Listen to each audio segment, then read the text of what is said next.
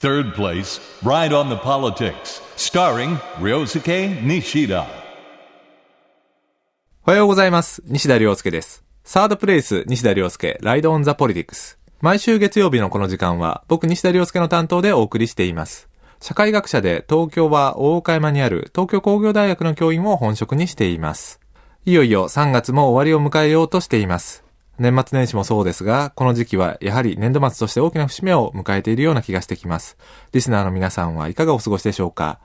転職や卒業、就職など新しい環境に飛び込んでいこうと、まあ新しいチャレンジをしている人も少なくないような気がしています。東工大自身も全学でカリキュラムの大きな改変があって、教職員もなかなか大変な毎日を送っています。ちなみにですが、まあ、どんな改革があるのか、ちょっとご紹介させていただくと、学部と大学院の教育を連続していこうと、そういった試みを行う新しい学院という制度を取り入れていこうとしています。学部と大学院をつなげることで、一貫した教育を提供していこうという新しい試みなんですね。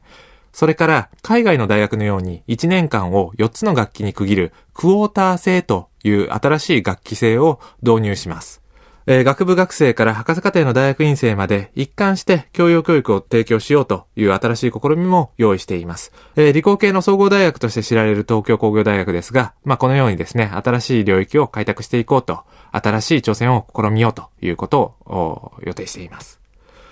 さて、今日も政治、社会、メディアの話を掘り下げていくことにしましょう。今日は今年の1月末に僕が編者として幻冬写真書から復刊した民主主義という書籍があります。この書籍の現代的意義について改めて論じてみたいと思います。この本が出たのは1月末ですから発売から2ヶ月の時間が経ちました。ありがたいことに即重版して朝日新聞や毎日新聞、それから週刊東洋経済、その他にもですね、いろいろな地方新聞で書評が掲載されました。また僕自身も3月の初めに政治学者で北大教授の吉田徹さんと対談をしたりと少なくない手応えを感じています。しかし、その一方でですね、お坊ちゃまくんやゴーマニズム宣言の書き手で漫画家として知られる小林義則氏が GHQ が日本を洗脳したテキストを今頃復刊させてどうするんだというニュアンスでブログでですね、批判していたりと、これは誤解だということを後で紹介したいと思うんですが、こういった影響も広がってきています。そこで今日は改めてこの本の経緯と僕が復刊させようと考えた意図について紹介してみたいと思います。まず、えー改めてですが、この文部省著作民主主義の概略について紹介しようと思います。この本が生まれたのは1948年のことです。上巻が1948年に公開されて、下巻が1949年に公開されました。法哲学者の小高智や、それから経済学者の大河内和夫ら、当時の一級の知識人が執筆に関わりました。中でもですね、法哲学者の小高智が全体の監修を行いました。どのようにですね、この民主主義というテキストができているかというと、民主主義に関して、その歴史や発展の概要、各国の制度、それから日本の近代の民主主義の歴史、そして、当時新しい憲法として日本に持ち込まれた日本国憲法の改題と、そして、利点と課題について、左右双方の思想に対して距離を取りながら、抑制的にしかし格調高い筆致で、言及しているのが、このテキストの特徴です。面白いのはこの本の始まりなんですね。民主主義の反乱と。最近民主主義という言葉が頻繁に使われていて、民主主義という言葉が反乱しているが、それはどういうことかよく考えられていないというところから始まります。そして、言論の自由が改めて持ち込まれて、共産主義ですね。戦時中は抑圧されてきた共産主義がその抑圧から解き放たれて大きな広がりを見せようとしていきます。この共産主義に対する警戒感についてもですね、この本の中で触れられているんですね。共産主義が新しい思想として受け入れられてきた時代だったので、この点というのはですね、とてもユニークなところだと思います。それから、新たに認められた女性参政権もあります。これらを含めてですね、民主主義についてユニークな章立てで語られています。この民主主義なんですが、確かに生まれたのはですね、GHQ の教育改革の指令に基づいて、当時の文部省が企画を行ったんですね。しかし、編集の裁量は日本側に委ねられていたということもあります。中でもこの小高智がですね、全体の干渉を手掛けたこともあって、必ずしも GHQ の意図の通り、GHQ が一言一句ですね、指示して書かせたということにはなってないんですね。その意味では、小林義則氏がブログのエントリーで GHQ 著作民主主義というふうに見える書き方をしてるんですが、これは端的にミスリーディングな書き方だということがわかります。文部省著作というのが正解なんですね。そもそも占領下の日本では、GHQ が軍政を行う直接統治ではなくて、日本政府が統治を行う間接統治が採用されていたので、この件に限らず、日米の担当者の間で多くの交渉が粘り強く行われました。そのプロセスを精緻に見ていくとですね、必ずしも民主主義を日本に洗脳させるという目的で持ち込まれたものではないということがわかるかと思います。ただしですね、このテキストの記述の内容というのは日本独立以前のものであって、それから地政学的に見れば東西冷戦は愚か、朝鮮戦争も始まる前ですね。それから日米安保やまあ、昨今ですね、その危機が指摘されるテロのように、いわゆる非対称戦ですね、国家と国家が争うのではなくて、国家と非国家主体ですね。まあ、例えば軍事組織のような国家ではない主体が戦う非対称戦以前のものですから、その点については考慮していく必要があると思います。次にですね、この民主主義を監修した小高智というのがどういう人物だったのかということを紹介したいと思います。小高智は法哲学者で、ケルゼンというドイツのですね、国家論を論じた有名な哲学者がいるんですが、彼の翻訳者としても知られています。1930年代のウィーンに留学していて、そこでケルゼンや現象学的社会学の担い手としても知られるフッサールやシュッツなどから直接学んだということが知られています。それから法学の分野では1947年頃の小高宮沢論争という主権のありかというのはどこにあるのかということを問うた論争があるんですが、その担い手としても知られています。大まかに言うならば、小高は社会規範の上に主権が存在していると。まあ、そのことによって、大日本帝国憲法と日本国憲法が、ま、連続しているんだという議論を展開しました。まあ、ただですね、この小高宮沢論争では、小高の議論というのは、ま、主流にならず、論争には敗れたというのが法学の分野では一般的に言われているところではあります。まあ、このような小高ですが、GHQ や CIE がですね、この民主主義というテキストを作るという企画ができた中でですね、編集を手掛ける適任者を探したんですが、これを引き受けるという人がいなかったんですね。まあ、そんな中で最終的に小高が全体の監視を引き受けたと言われています。このように民主主義がとてもユニークな教科書であると同時に、書き手の小高智も随分ユニークな人物であったということがわかるかと思います。それでは後半では改めてですね、この民主主義を復刊した現代的な意味について見てみることにしたいと思います。Third place, Ride on the Politics, starring Ryosuke Nishida. サードプレイス、ライドオンザポリティクス、西田亮介がお送りしています。今日は文部省著作民主主義とその現代的意義について掘り下げています。これは1月末に僕が変者になって改めて復刊した本なんですが、前半ではこのテキストの特徴や監修にあたった法哲学者小高智の人となりなどを紹介してきました。後半ではこの民主主義の現代的意義、強いて言うなら僕が考えるその重要性について紹介していきたいと思います。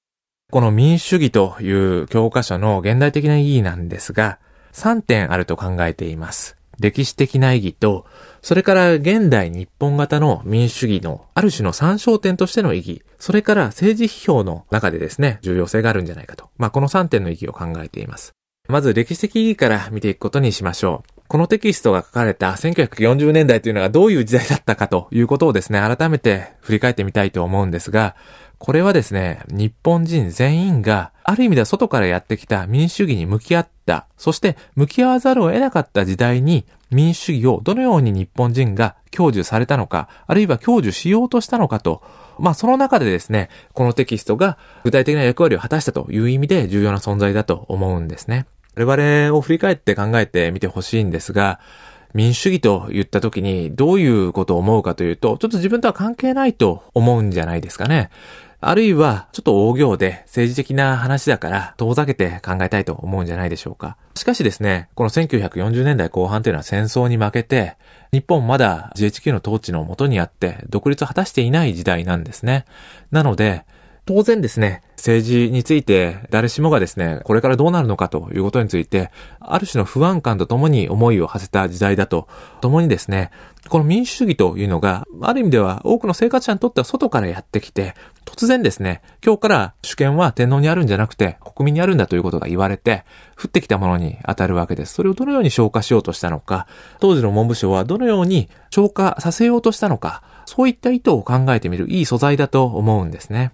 このテキストもユニークな存在で、他にもですね、例えば新しい憲法の話だとか、まあ新憲法の解説といった複数の憲法を周知したり、それから宣伝するための教材というのはあったんですが、これらはですね、日本国憲法の平易な解説、まあ、築上解説というものが中心で、民主主義自体の意味とかですね、歴史や発展のプロセスをたどるというふうにはなってないんですね。そういう意味では、この民主主義というテキストは、食の存在感を有していると思うんですね。で、これは二つ目の現代日本型の民主主義の参照点としての意義ということにも、まあ関係してくるんですが、改めて、まあ申し上げるならば、僕たちの、まあ、社会というのは民主主義の共通感覚を失っていて、まあこれは言い換えれば日本の独自の民主主義の相場感というのがなくて、現在進行形の政治や政局を理解するための道具立てを用いていないという状況にあるかと思うんですが、まあ、この民主主義というテキストを手がかりにすれば、その時代背景や政策のプロセス、そしてその後の政治教育の現状などについてですね、まあ、保管していけばですね、この新しい民主主義や政治を考えていく重要な足がかりになるんじゃないかというふうに言えると思うんですね。で、そして、まあ、3番目の政治批評的な意義ということになるんですが、これはですね、ちょっとねじれた文脈にこのテキストがあるからということになります。というのもですね、このテキスト、今は民主主義というと、どちらかというと、まあ、リベラルの側の主張のように思われるかと思うんですが、実はできたばかりの時にですね、共産党や、どちらかというと、左側のイデオロギーの人たちから強い批判を浴びています。どういった批判だったかというと、例えば、完成民主主義だと、文部省が作った民主主義を国民に押し付けるとはどういうことなんだということを、どちらかというと左の側から批判がなされているんですね。そして、この民主主義の上官が刊行されたすぐ後に、文部省と小高は共産党から職権乱用罪で訴えられてさえいるんですね。もちろん、こういった職権乱用罪が適用されるはずもなく、まあ、不受理に終わってるんですが、まあ、そういったことを鑑みても、今、素朴に左の側が、この民主主義というテキストいいんだと言ってみても、いやいや、昔はそうは言ってなかったでしょという意味で、まあ、ある種の皮肉がまあ生じるという意味で、ちょっと面白いと。そして、当時、この民主主義というテキストは文脈で言うと保守的な文脈だとみなされていたわけですから、その保守主義的な文脈の中で、このテキストは言論の自由や、まあ、宣伝戦への、まあ、危機について、まあ、懸念を表明しているわけですね。ところが、まあ、現代で保守というと、例えば、まあ、言論の自由の行き過ぎということを言ってみたり、それから民主主義にも限界が来てるんだということを、まあ、言いがちです。それに対する、まあ、ある種の再反論の足がかりにもなろうかと。その意味ではですね、保守主義とも、それから革新的な考え方からも距離を取ってるという意味では、ユニークなテキストで、これを素朴に受け取ると、どちらも間違うという意味でですね、政治批評性を持ってると思うんですね。